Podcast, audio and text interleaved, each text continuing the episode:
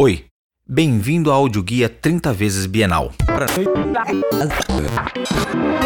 Na década de 60, Cláudio Tosi iniciou seu trabalho com apropriações de ícones urbanos e de elementos gráficos do cotidiano, como imagens de jornal e de histórias em quadrinhos. Essas referências foram usadas para comentar situações do contexto sociopolítico da época, o que era uma operação comum à arte pop. A técnica inclui justaposições e montagens dessas imagens, explorando granulações e contrastes.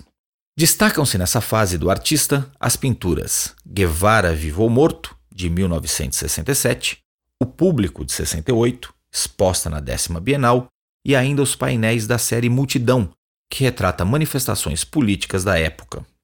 A partir de 1980, Tosi intensificou o uso de elementos físicos da pintura, como a linha, o plano, a cor, a textura e a matéria. Contudo, foi abandonando o formalismo e se aproximando da pintura abstrata e do construtivismo. Em 1992, o artista produziu a obra Zebra, até hoje instalada na Praça da República, em São Paulo. Para o crítico de arte Frederico Moraes, Tosi não usa a imagem como mediadora em seu aspecto referencial, mas a sua imagicidade.